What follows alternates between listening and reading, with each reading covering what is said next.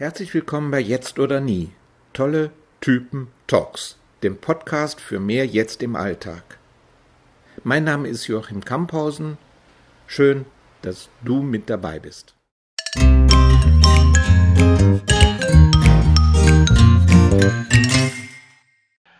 Heute ist Gabi Becker mein Gast. Gabi Becker wurde 1970 in Erlangen geboren und wuchs in einem Minidorf in Bayern auf, bis sie sich mit 16 Jahren ihren ersten Traum erfüllte. Sie sang für eine bekannte Popband, Backing Vocals und zog nach Berlin. Sie hatte damals keine Ahnung, was sie werden wollte und weiß es immer noch nicht. Als Fernsehmoderatorin der Sat1 und Kabel 1 Nachrichten ist sie seriös, als Künstlerin exzentrisch und als Mutter dreier Kinder nicht so geduldig, wie sie es gerne wäre. Vor sieben Jahren fand sie heraus, dass das Leben ganz anders ist, als sie dachte. Seitdem ist, egal was sie tut, radikal Ich sein ihre wahre Leidenschaft. Wir kommen ganz sicher noch zu dem letzten Satz ausführlich zurück. Aber jetzt geht es erstmal um Ihre Karriere. Sie haben schon mit ja, ungefähr 20, ah, na, eigentlich ja schon mit 16, wie Sie schreiben, haben Sie schon Ihre Karriere begonnen. Und Sie waren schon auf der Bühne. Was, was hat Sie angezogen, auf die Bühne zu gehen und sich auch wirklich der Welt zu präsentieren? Denn äh, quasi diesem inneren Auftrag sind Sie ja weiterhin gefolgt, bis heute. Ja, das ist eine gute Frage und auch eine interessante Frage.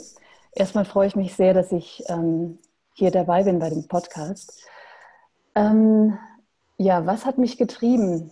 Ähm, also was mir da direkt spontan kam, war die Liebe. Und ähm, wie gesagt, ich komme aus einem sehr, sehr kleinen Dorf. Und es ist lustig, dass Sie das als Karrierebeginn bezeichnen, dieses mit 16 Jahren ähm, sozusagen hat es mich auf die Bühne gezogen. Das ist nicht ganz richtig. Ähm, es hat mich tatsächlich die Liebe gezogen. Also ich hatte mich, ähm, ähm der, die Triebfeder für mich ähm, auszubrechen aus diesem kleinen, engen Raum und Dorf in Bayern, war die Sehnsucht nach Freiheit und es war auch vor allen Dingen dann die Liebe, weil ich mich mit 14, ähm, so verrückt das klingen mag, aber in den Sänger eben dieser bekannten Popband Alphaville verliebt hatte damals. Und ähm, es irgendwie geschafft habe, äh, ohne Internet damals ähm, das Studio der Band ausfindig zu machen und dort vorstellig zu werden mit einer Kassette, die ich selbst aufgenommen hatte. Karaoke war damals ganz neu. Und ähm, ja, und hab, mich wach. ja, genau. Und habe das dann sozusagen präsentiert und ähm, bin dann so in das Studio gekommen und habe dann dort vorgesungen. Und dabei bin ich praktisch einfach nur diesem inneren Wunsch gefolgt, ähm, meiner Liebe, ja, meiner Liebe sozusagen. Und wenn ich heute zurückblicke auf mein ganzes Leben, dann hat mich tatsächlich immer wieder, also das war sozusagen ganz lange immer die Triebfeder, die Suche nach der großen wahren Liebe. Hm. Die Liebe zu einer Person oder die Liebe zu einer Tätigkeit, ähm, einer Sinnerfüllung? Also unbedingt äh, damals, ich war wirklich sehr naiv und unbedarft damals als Teenager. Wie gesagt, ich kam vom Dorf und ähm, ähm, habe tatsächlich gedacht, die, das ist sozusagen der Sinn des Lebens, also die Liebe. Das hat mich überwältigt damals, ähm, dieses Gefühl der Liebe. Und damals dachte ich, ähm, ja, man findet die natürlich nur in einer anderen Person. Das ist der Sinn des Seins auch. Das war so damals mein Gedanke. Und Heute sehe ich das komplett anders, aber letztlich ist da doch ein Tickchen Wahrheit drin, weil es ist ja tatsächlich so, dass Liebe alles ist, was unser Universum zusammenhält. Und der Trugschluss ist ja immer nur, dass wir ähm, versuchen, die im Außen zu finden. Und ich habe erst tatsächlich vor gar nicht so vielen Jahren erkannt, ähm, dass wir die in uns selbst finden müssen. Die große wahre Liebe. Bis dahin war es ein relativ weiter Weg. Oh ja, oh ja. Und auch ein, ein schmerzhafter und leidvoller und ähm, ich, ja, also das muss wohl auch so sein, dass man durch diese ganzen Illusionen und Täuschungen, denen man da erliegt, denen wir ja alle erliegen, wenn wir in dieser Gesellschaft hier groß werden. Denn wir werden ja, also zum Beispiel Liebesfilme, die Liebesfilme, denen wir heute ausgesetzt sind, die vermitteln uns ja alle den Eindruck, dass es so ist, dass wir nur durch den anderen perfekt werden, nur durch den anderen erfahren wir Erfüllung, nur durch eine Liebe fühlen wir uns ganz. Und insofern ist es doch kein Wunder, also alle großen Liebessongs, Liebeslieder, diese wunderschönsten Liebeslieder der Welt. Also die handeln alle von genau diesem Inhalt, dass, dass nur der andere macht dich glücklich und nur durch den anderen werde ich ganz. Und damit folgen wir alle einer ganz großen Täuschung und Illusion. Mhm. Warum ist es so? Was vermuten Sie? Denn Sie sind ja Teil dieser sozusagen illusionsgebenden Institution, nämlich den Medien, dem Fernsehen ganz besonders. Tja, warum ist das so? Das ist eine gute Frage. Ähm, ja, ich bin Teil davon. Also es wäre auch, ähm, glaube ich, vermessen ähm, zu sagen, dass ich da nicht Teil von wäre oder dass ich mich davon ähm, ja, distanzieren möchte. Ich glaube, ich möchte eher, also seitdem ich erkannt habe, für mich, was wahr ist. Also sozusagen, seitdem ich gelernt habe, durch diese Täuschung durchzusehen, bin ich tatsächlich mit nichts anderem mehr beschäftigt in meinem Leben, als mhm. überall diese Täuschung zu erkennen. Mhm. Und das ist wirklich, das ist eine Lebensaufgabe. Mhm. Also weil die ist ja, wir sind ja überall davon umgeben. Letztlich ist alles im Außen eine Täuschung. Letztlich ist das alles Ablenkung von dem wahren Sein, von dem, was wir wirklich sind. Und das ist ja auch gar nicht schlimm. Ähm, also ich will das auch gar nicht werten. Und deswegen will ich auch gar nicht werten, dass wir eine Gesellschaft haben, wie wir sie haben. Ähm, ich will das gar nicht äh, beurteilen als falsch oder schlecht, sondern eher nur da eben das mit Eckart Tolle halten und sagen, es ist eben wie es ist. Und in dem Moment, wo man das akzeptiert, und zwar ohne Widerstand, dann kann sich auch was verändern. Mhm. Und insofern sitze ich vielleicht inzwischen auch gar nicht ohne Grund an dieser Stelle, wo ich sitze, eben als Moderatorin der Nachrichten. Ähm, ich habe mich lange gefragt, ob das, warum ich da noch bin, habe das auch sozusagen zur Disposition gestellt und habe auch dem Leben gesagt, ähm, es ist okay, wenn das aufhört. Ähm, es hat sich auch es ist auch weniger geworden. Also ich bin das nicht mehr hauptberuflich, sondern nur noch, sage ich jetzt mal, ich habe so sechs Schichten durchschnittlich im Monat. Also es ist nicht viel. Ähm, aber es sichert mir sozusagen mein Grundeinkommen, was wunderbar ist. Dafür bin ich sehr dankbar.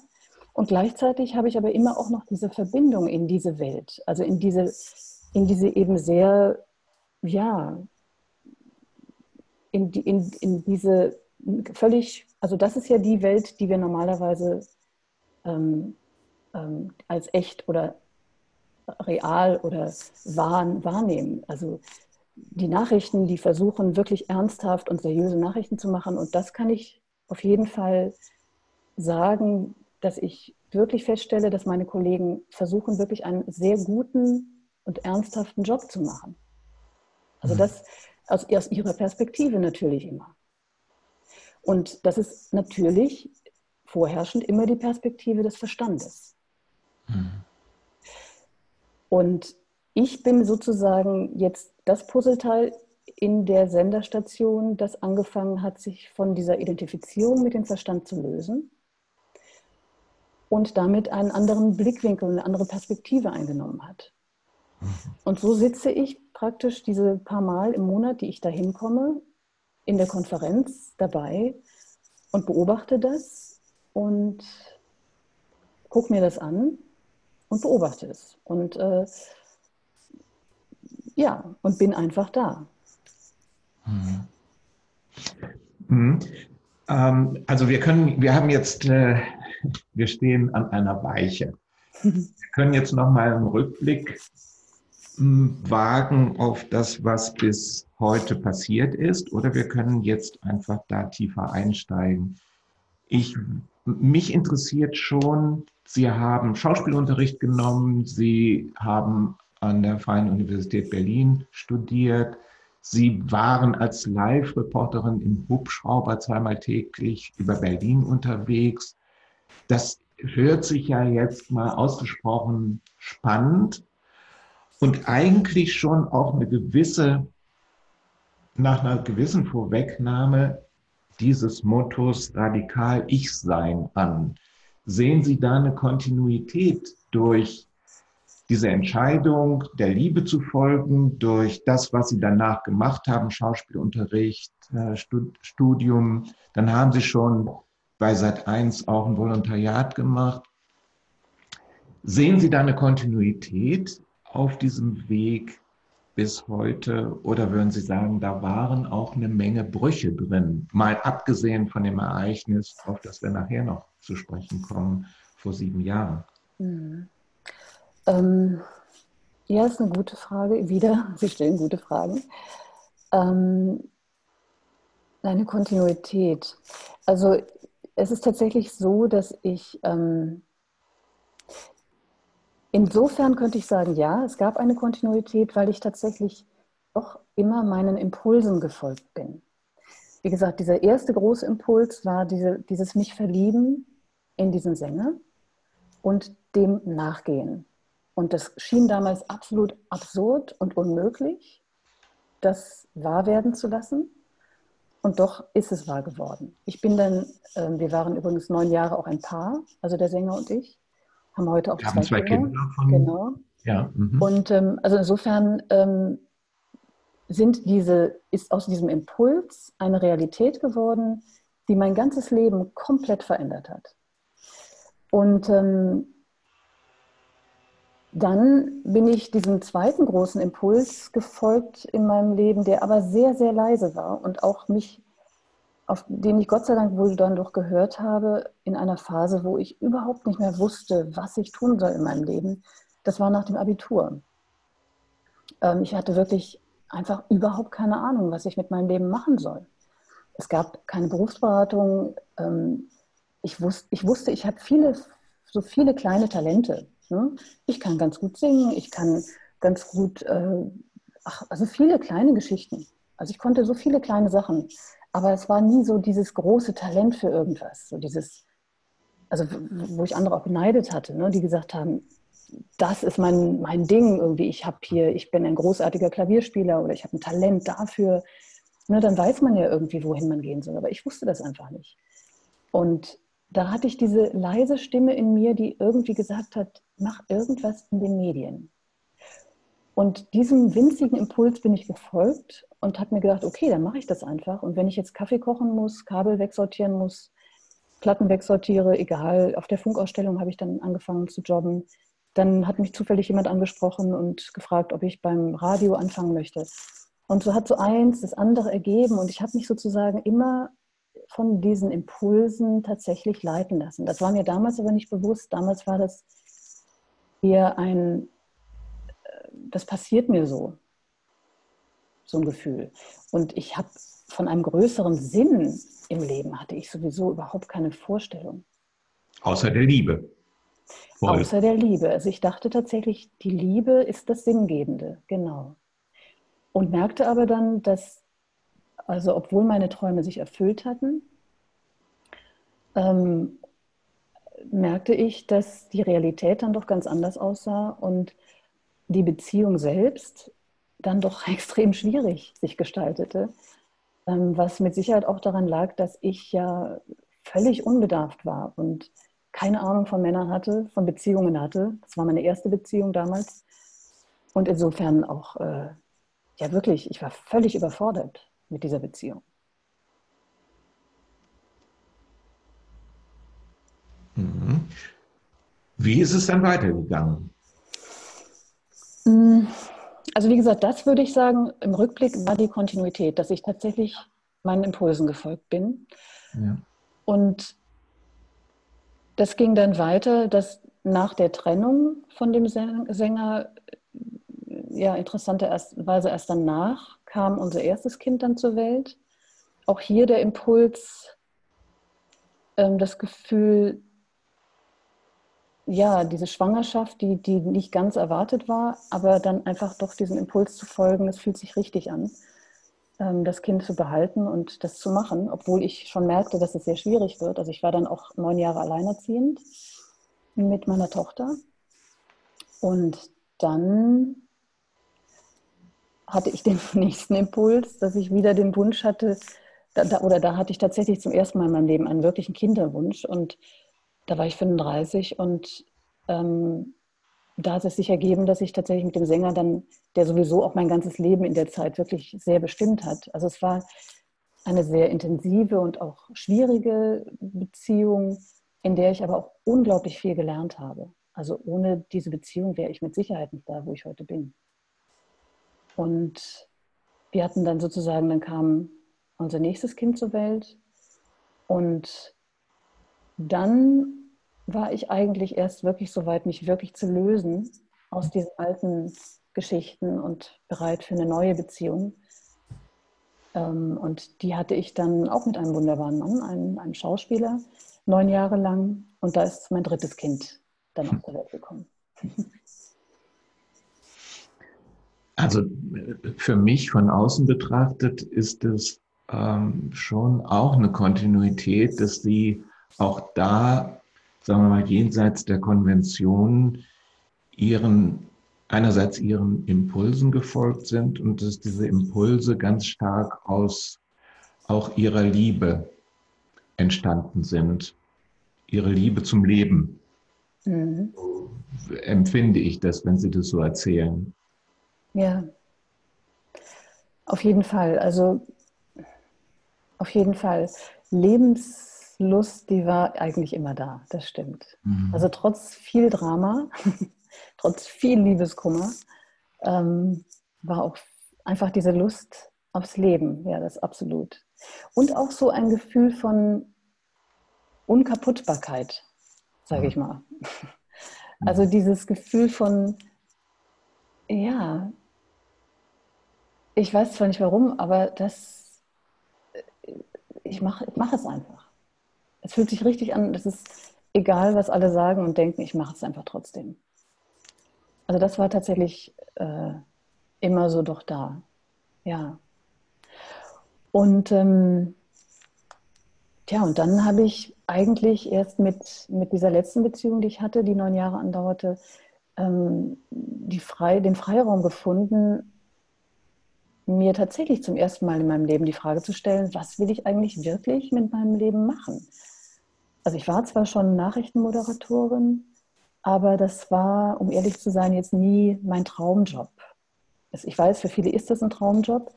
Ich muss ehrlicherweise zugeben, für mich war es einfach eine gute Art, Geld zu verdienen, was ich ja auch brauchte als alleinerziehende Mutter.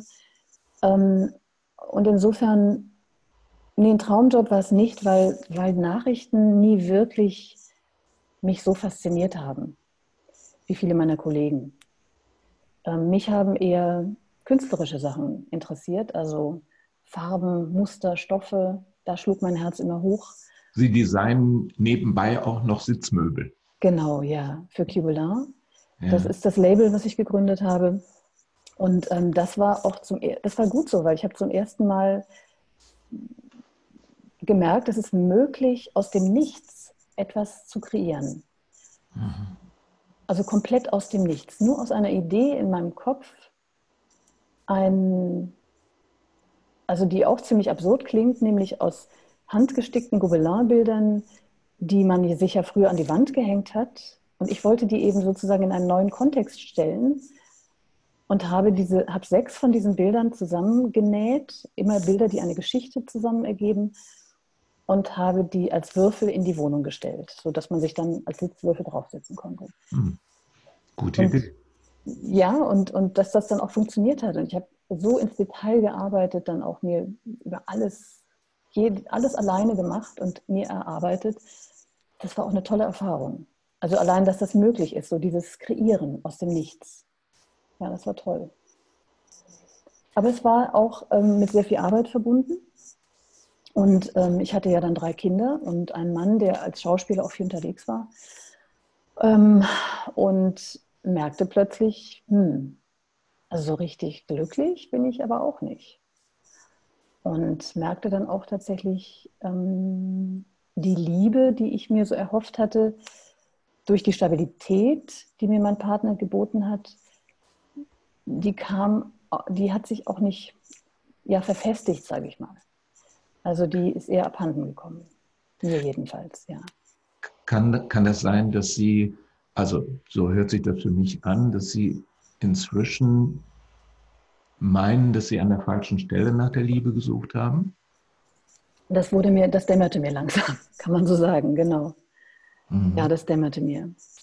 Und ähm, dann hatte ich eben angefangen, ja, dann habe ich angefangen zu suchen wieder und meinen Impulsen bin ich gefolgt.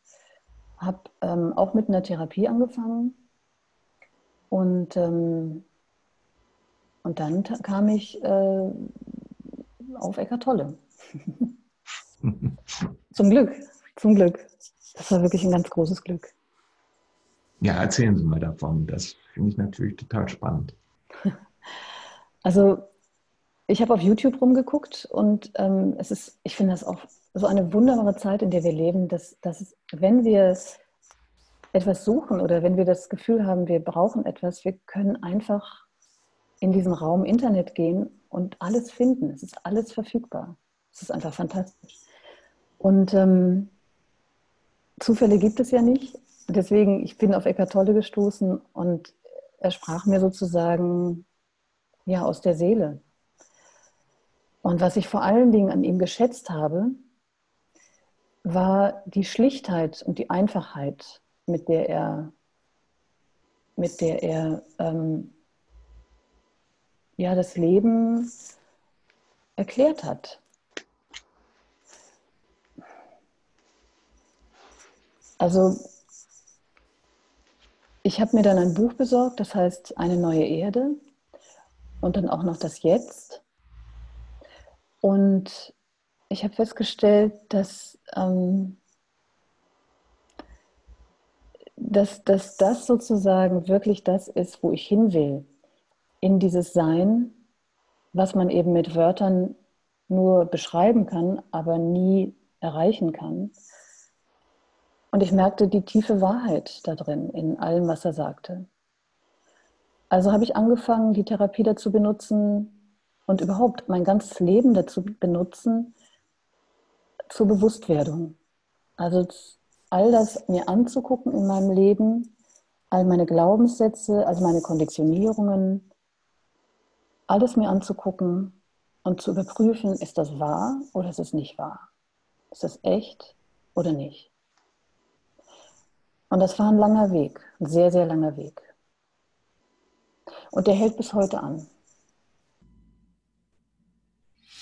Hm, was, ähm, was haben Sie festgestellt, was verändert sich auf diesem Weg, während Sie diesen, diesen Weg gehen?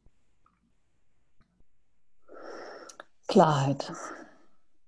Absolute Klarheit. Also ich habe, ähm, ich höre auf, mich in, in,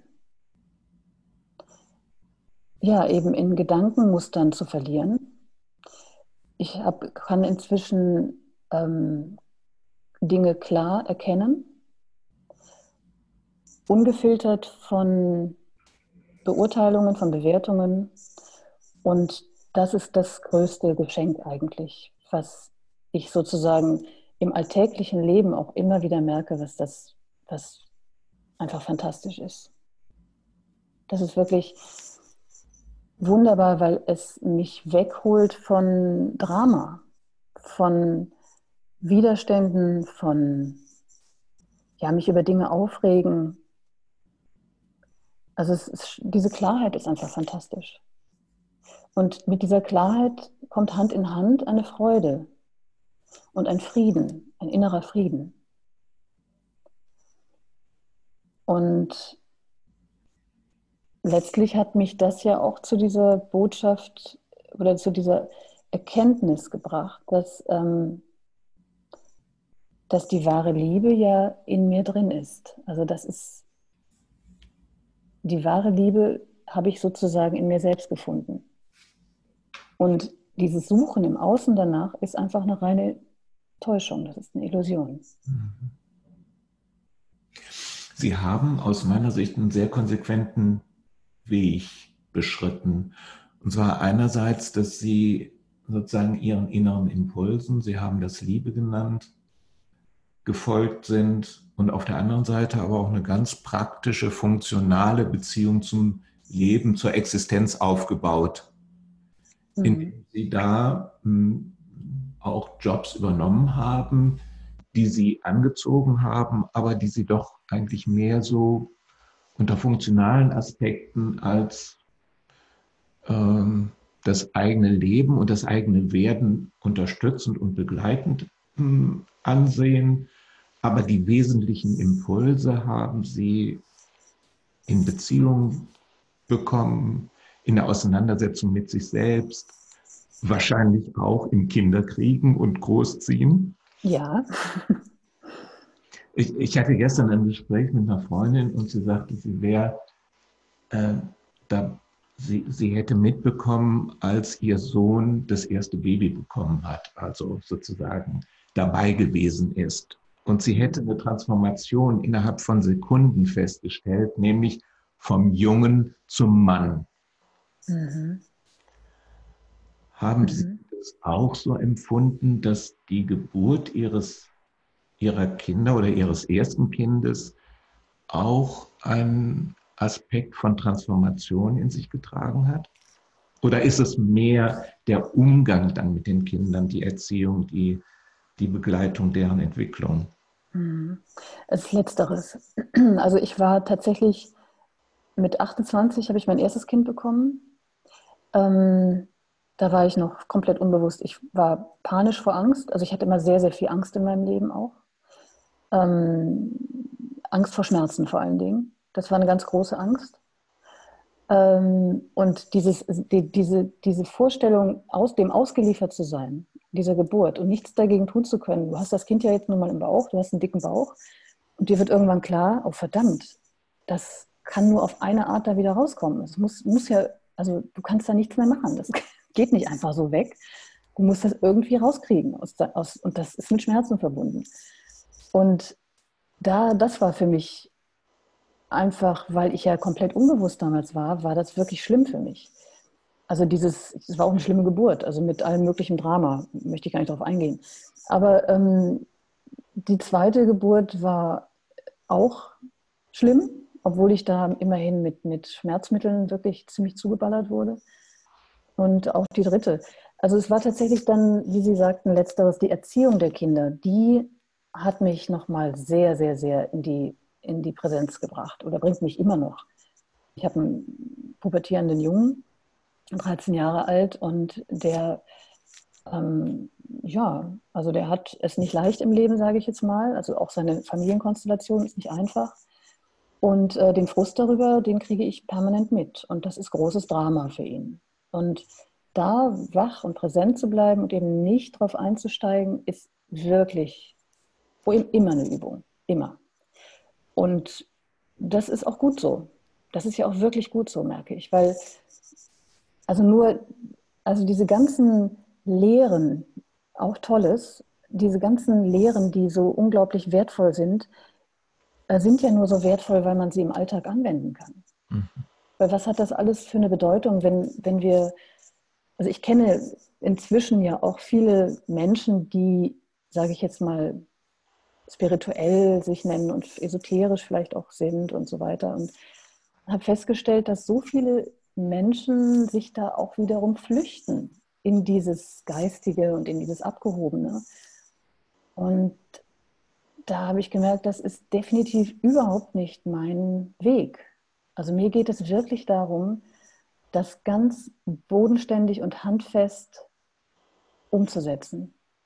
Weil sonst ist es nichts wert.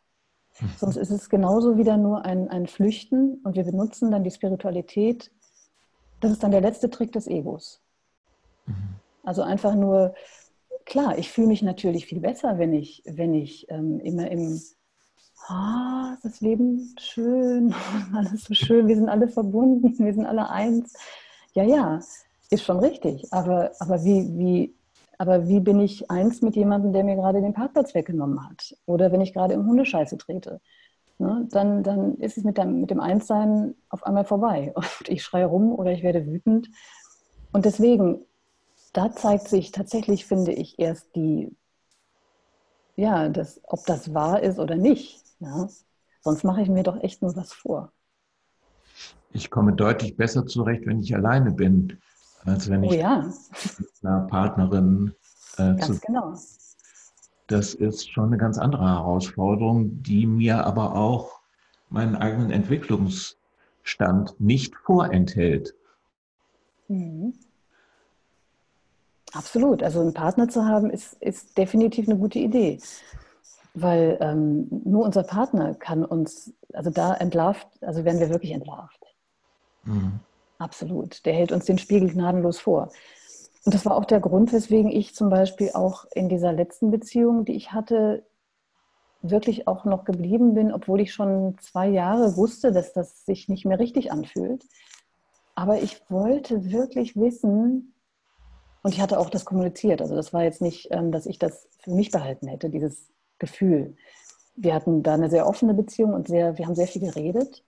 Und zum Glück war mein Partner damals auch sehr offen dafür. Und ähm, wir haben sozusagen beide uns diese Beziehung auch sehr genau angeguckt und uns beide gefragt, ob das Sinn macht. Und ähm, ja, und, und insofern, ich habe dann nur wirklich nur, bin darin geblieben, weil ich gemerkt habe und habe mir jemanden gesucht auch, dem ich vertraut habe von außen und habe ihn gebeten, mich wirklich, also mir wirklich zu sagen, was sein Eindruck ist, weil ich wollte mir nichts vormachen. Ich wollte mich da nicht selber verarschen, weil ich weiß, oder ich habe festgestellt, wir stecken manchmal so tief in unseren Mustern drin, dass wir sie gar nicht sehen können. Mhm.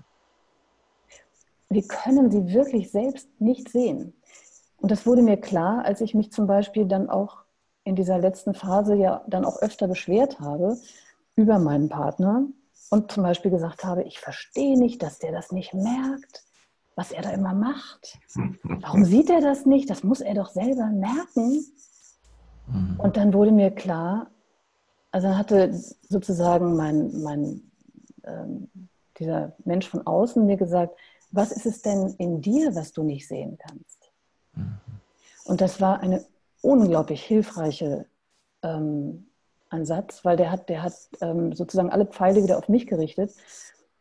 Und dann habe ich mir mal die Frage gestellt, ja, was sehe ich eigentlich selbst nicht? Und da wurde mir dann klar, es geht hier wirklich immer nur um mich selbst.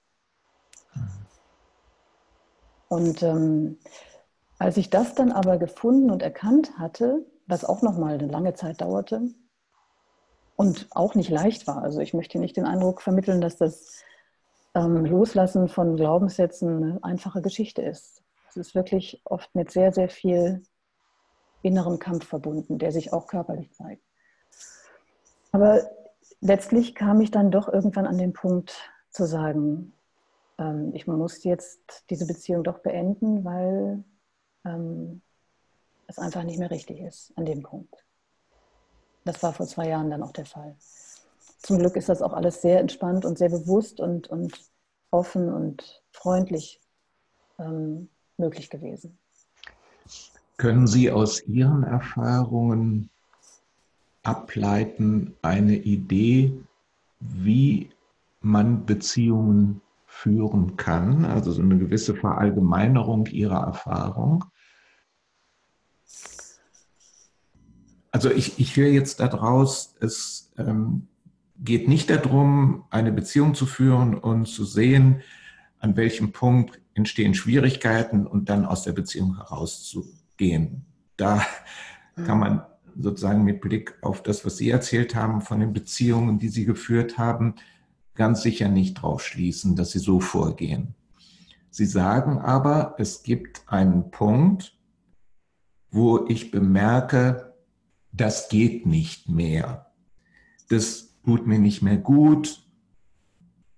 Pünktchen, Pünktchen, Pünktchen, wie würden Sie das konkretisieren? Wann ist der Punkt für Sie erreicht, wo eine Beziehung für Sie keinen Sinn mehr macht?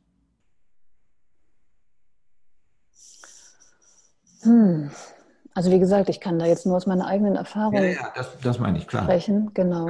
Keine Verallgemeinerung in dem Sinne, sondern... Hm. Also... Hm. Also es war auch wieder ein Impuls, muss ich sagen. Also bei mir war es tatsächlich, wie gesagt, dieses, dieses, also ich habe das kommuniziert, ich habe gesagt, ähm, wenn es so weitergeht, dann ähm, und sich nichts verändert in unserer Beziehung, dann, dann wird, wird das äh, nicht funktionieren. Dann müssen wir das beenden. Ja, ja, mhm, genau. So, und dann lief das aber ein Jahr weiter und ich merkte nur immer mehr, dass die Liebe fehlte. Also, ja, die Liebe fehlte einfach. Und schafft, schafft, die Liebe, schafft die Liebe den Kontext, der einen in die Lage versetzt, den anderen in seinem So-Sein zu akzeptieren und sich selbst auch? Ist es mehr etwas, was der andere regeln muss oder ist es etwas, was man selbst verändern kann und entwickeln kann? Gehört beides zusammen, vielleicht durch den Austausch und durch den Dialog? Wie sehen Sie das? Also wir haben so viel geredet. Ja, es liegt nicht am Reden, ja, glaube genau, ich. Genau, das liegt nicht am Reden. Also ich, man sagt ja gemeinhin, Männer reden nicht gerne. Also ich hatte das Glück, ich hatte jemanden, der wirklich viel geredet hat und, und, und auch viel zugehört hat und, und, und eigentlich verstanden.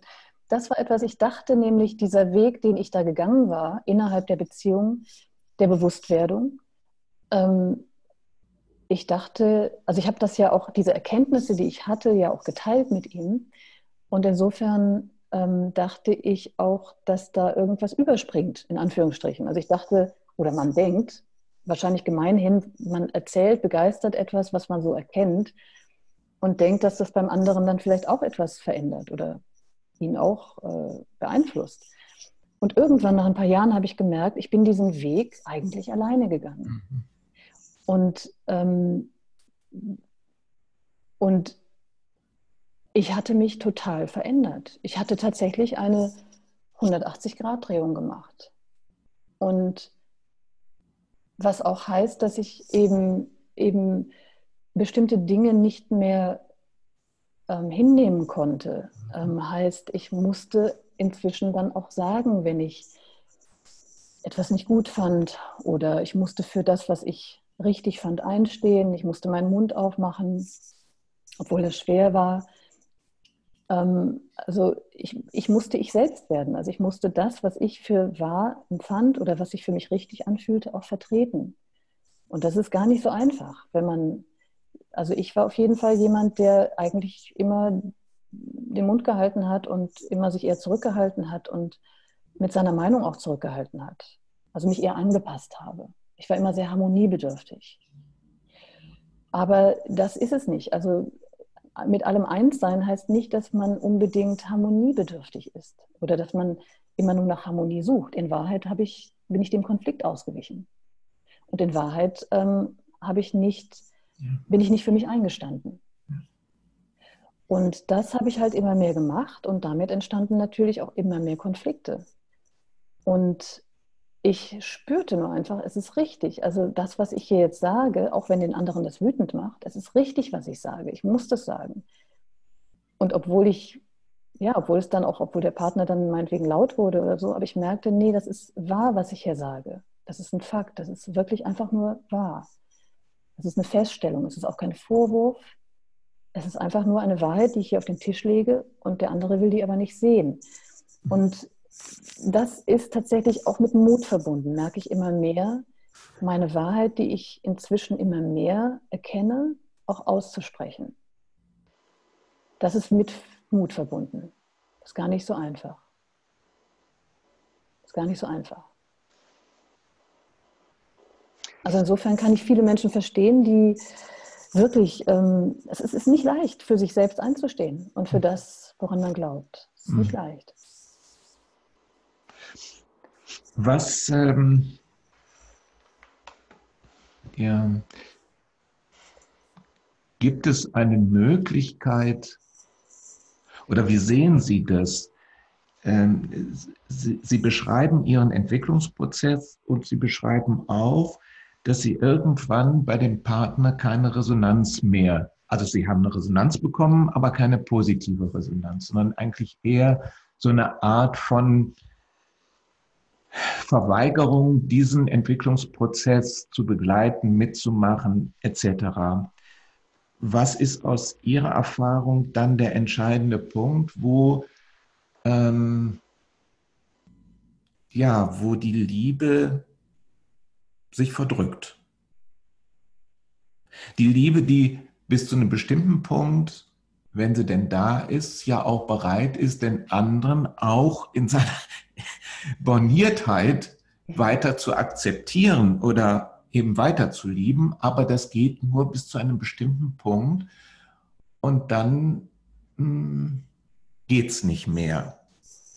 Dann geht die Liebe weg. Und damit ist der Kontext, in dem Partnerschaft funktioniert, egal wie unterschiedlich die Partner sind, dann ist der Kontext, ähm, dieses magische Band ist aufgelöst und dann fällt es einem wie Tomaten von den Augen, das geht nicht mehr. Mhm. Ja, wenn man sich selbst verleugnet.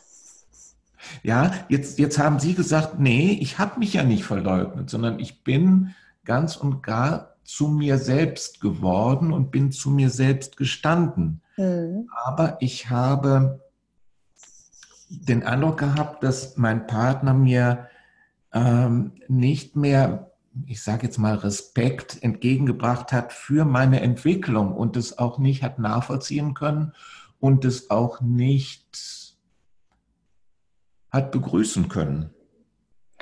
Ähm, würde ich so nicht sagen. Nee, nee, er hatte das immer sehr interessiert beobachtet, was ich da so mache. Mhm. Das auf jeden Fall. Wissen Sie, in meinem Fall musste ich tatsächlich, glaube ich, irgendwann mir eingestehen, dass die Liebe, die ich dachte zu haben, schon am Anfang unserer Beziehung, tatsächlich keine wahre Liebe war, sondern nur die Sehnsucht danach. Ah, okay. Und das war letztlich dann, für, also in meinem Fall auch dann die dieser Wahrheit musste ich dann für mich ins Auge blicken und, und das war, war, war nicht leicht, weil man merkt ja auch, dass man sich selber sozusagen da ja völlig, wie soll ich sagen, ins also, setzt nachträglich sozusagen. Vielleicht sogar das, genau, genau, weil man, ich wollte, so, ich habe mir das so gewünscht, eine Beziehung und eine Familie und, und was Stabiles. Familie habe ich mir immer sehr gewünscht. Und vor allen Dingen eine richtige Familie. Ne? Und äh, deswegen, da kam so viel Wünschen und Wollen zusammen. Und dann kam das vom anderen, wurde das gespiegelt. Also von, mein Partner war dann eben sehr verliebt und davon habe ich mich auch mittragen lassen. Ja. Und, ähm, und das dann sich einzugestehen, dass das letztlich von Anfang an eigentlich nicht echt war, sondern nur ein, ein Wunsch, den man dann versucht hat zu leben. Das war dann meine, so ehrlich musste ich dann irgendwann sein. Und es hat sich auch im Nachhinein als absolut richtig herausgestellt, weil ich tatsächlich kann, also es war nie ein Zweifel daran, dass diese Entscheidung irgendwie falsch gewesen wäre. Mhm. Mhm.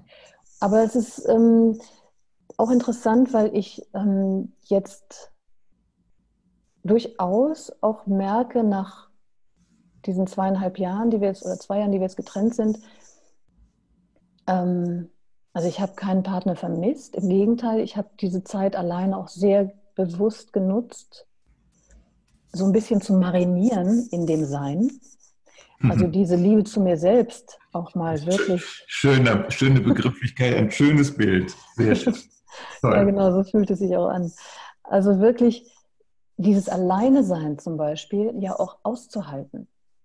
Mhm. Und auch dort festzustellen, wie, wo liegen denn meine eigenen ähm, Fallen? Also wo, wo, wo versuche ich denn mir selber zu entkommen? Das heißt zum Beispiel, das war immer zum Beispiel Essen. Ich esse unheimlich gerne. Ähm, also immer in den Kühlschrank gehen ist so eine Sache. Mhm. Ähm, und dann irgendwann zu sagen, hm, das ist vielleicht auch nur eine Ablenkung von dem inneren Gefühl der Unruhe. Ja. Und dieses innere Gefühl, der, dann habe ich meine Ernährung umgestellt vom halben Jahr ähm, und habe festgestellt, der Jika, also diese Lust, ist weg. Ähm, das ließ mich aber nun zurück mit diesem unruhigen Gefühl innerlich. Und dann merkte ich wieder, okay, was ist denn das? Dann bleib doch einfach mal sitzen und haltet mal aus. Und dann tatsächlich all diese Gefühle nochmal, die man ja nur alleine erforschen kann, alleine sein, Langeweile auch, was ich ewig nicht mehr gespürt hatte, aber tatsächlich auch zwischendurch ein Gefühl der Langeweile, ähm, mit mir alleine sein und dann sich hinsetzen und reinspüren und es wirklich bewusst wahrnehmen. Nicht davor weglaufen und sich ablenken mit irgendwas, sondern nein, wirklich dieses Gefühl ganz bewusst annehmen, ohne Bewertung. Und das Fantastische ist, es löst sich auf.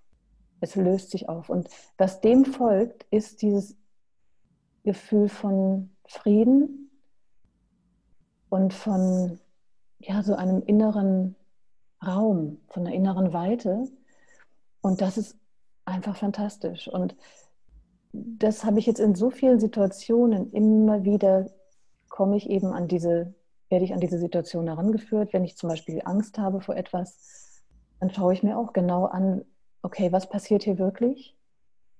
Hat die Angst mich oder habe ich die Angst? Also ich lasse es nicht so zu, dass die Angst mich überwältigt, sondern ich ähm, ähm, gehe wirklich in das Jetzt, in den aktuellen jetzigen Moment und in mein Körpergefühl und dann geht die Angst auch wieder weg. Also ich beobachte dieses unangenehme Gefühl. Und inzwischen merke ich sogar, dass all diese negat scheinbar negativen Gefühle mich umso mehr in das Jetzt und in die Präsenz reinführen und zu mir. Also letztlich ja immer wieder nur zu mir selbst führen, immer nur zu meinem wahren Ich, zu meinem wahren Sein. Ja, und jede Drangsal, die Sie beschrieben haben, die Sie überstehen oder die Sie durchfühlen und zulassen können, führt zu einem mehr bei sich ankommen, das haben Sie beschrieben, und zu einer viel tieferen Verbundenheit mit sich selbst und einer Stärke, einer ja. großen Stärke, die einen dann wieder resilient macht gegenüber all dem anderen Zeugs, was eigentlich sonst so von uns leicht mal Besitz ergreift. Ja, ganz genau. Und deswegen, weil ich das so, und ich weiß auch nicht, warum, ich, also ich kann nur sagen, letztlich kann ich wirklich nur sagen, ich mache nichts anderes mehr in meinem Leben, als das ist mein Hauptthema. Und ich mache nichts anderes, als immer wieder mich zu hinterfragen, immer wieder genau hinzugucken, wenn ich einen Widerstand spüre, sofort hinzugucken, statt wie früher irgendwie ah, mich abzulenken mit irgendwas. Also wirklich alles zu benutzen, alles. Und ich bin sozusagen so in Kontakt mit mir und das ist jetzt zu einer Art zweiten Natur geworden. Also es ist, ähm, ja, es nimmt so eine, es nimmt so eine Selbstverständlichkeit auch ein, dass es jetzt, jetzt muss ich auch nicht mehr groß nachdenken oder, oder mich da groß konzentrieren. Mhm. Wenn ich einen Widerstand merke, dann geht das inzwischen relativ schnell. Also mhm. ich kann den relativ schnell dann auch ergründen und auflösen und wieder in mein Zentrum kommen, sozusagen zu meiner Essenz kommen. Sie schrecken nicht mehr davor zurück. Überhaupt nicht, nee. Mhm, sondern sie sehen, das ist der Weg. Ganz genau. Und das, und das ist äh, für mich auch der Inhalt von radikal Ich-Sein. Ja. Was das machen Sie in diesem Kontext? Also ehrlich gesagt, ich, was ich mache, ist zweitrangig. Genau, es, es war mir sofort klar, als ich die Frage stellte, das war eine typisch männliche Frage nach dem Machen.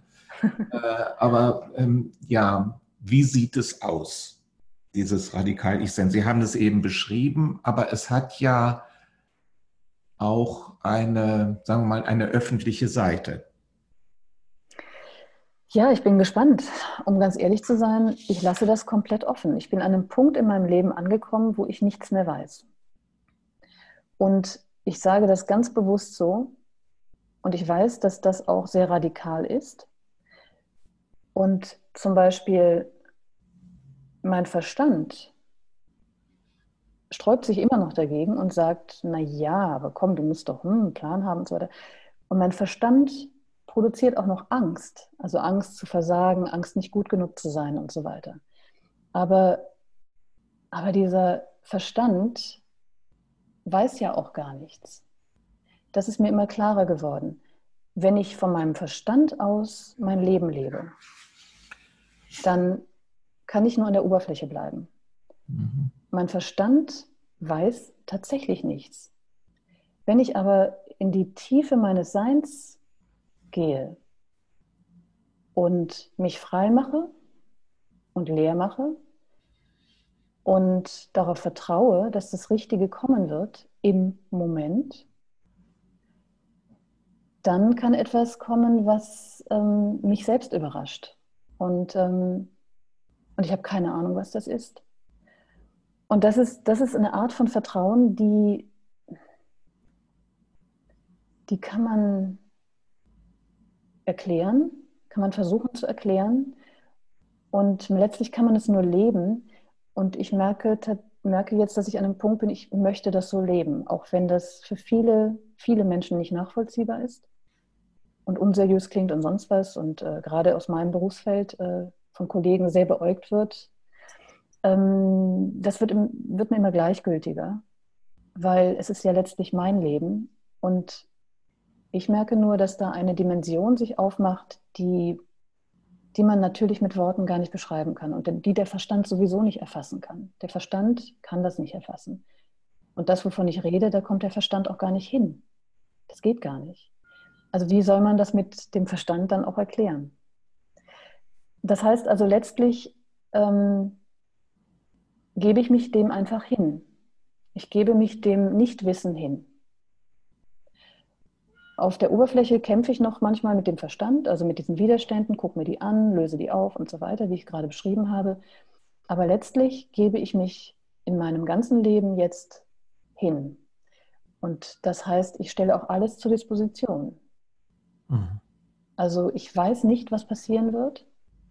Ich folge nur noch diesen Impulsen, die ich habe.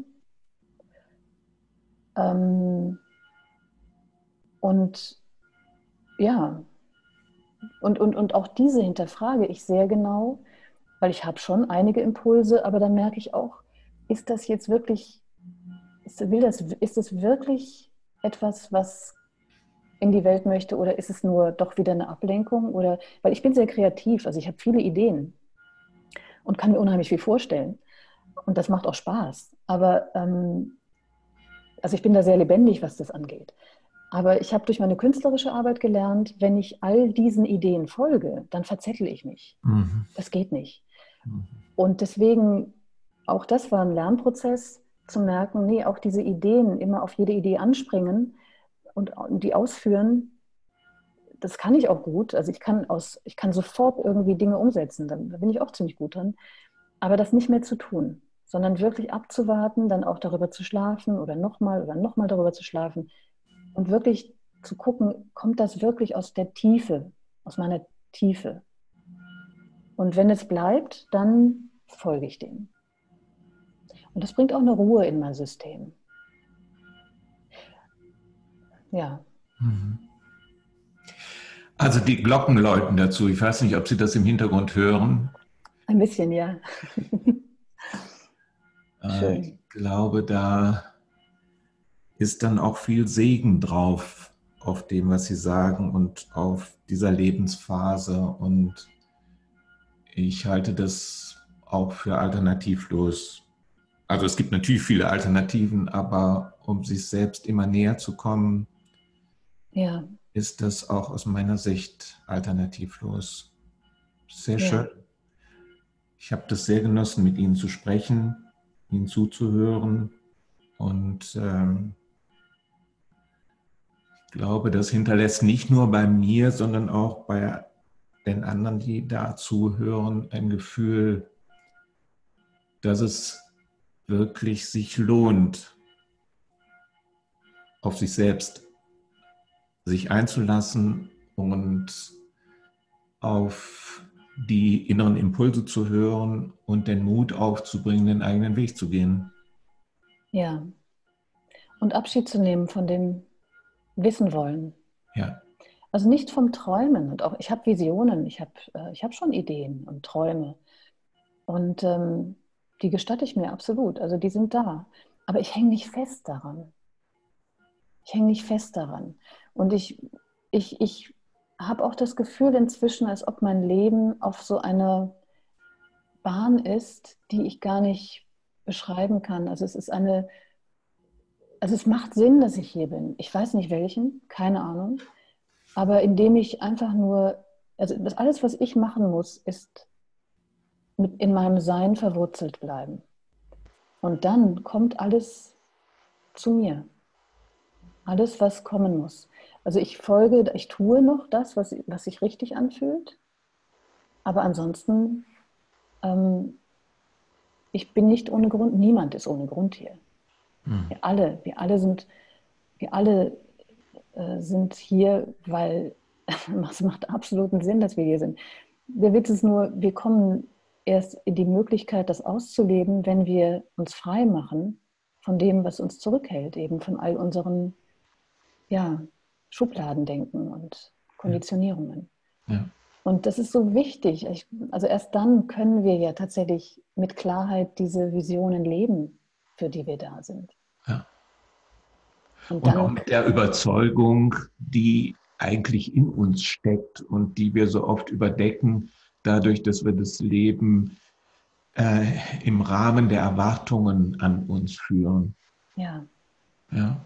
Genau. Und das ist natürlich für Sie nochmal eine ganz besondere, besonders harte Schule, weil in, diesem, in dieser ganzen Medienwelt, da wird ja viel geschaut und auch auf Anpassung geachtet, damit da nichts ähm, aus ja. dem Ruder gerät. Und dass sie sich da trauen, heißt ja auch, und dass sie sich das auch erfolgreich trauen können, heißt ja auch, denn sie sind da ja sicher ein Role Model, heißt ja auch, dass es eine gewisse Öffnung gibt, auch in diesem Bereich, ähm, dass man sich das schon anschaut, was passiert eigentlich jemandem, der so konsequent sich selbst lebt.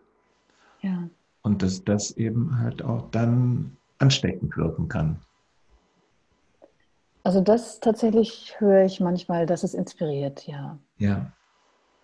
Und witzigerweise ist natürlich oft auch dieses Radikal-Ich-Sein, was mich wirklich eigentlich nie, das Radikal war für mich nie ein Thema.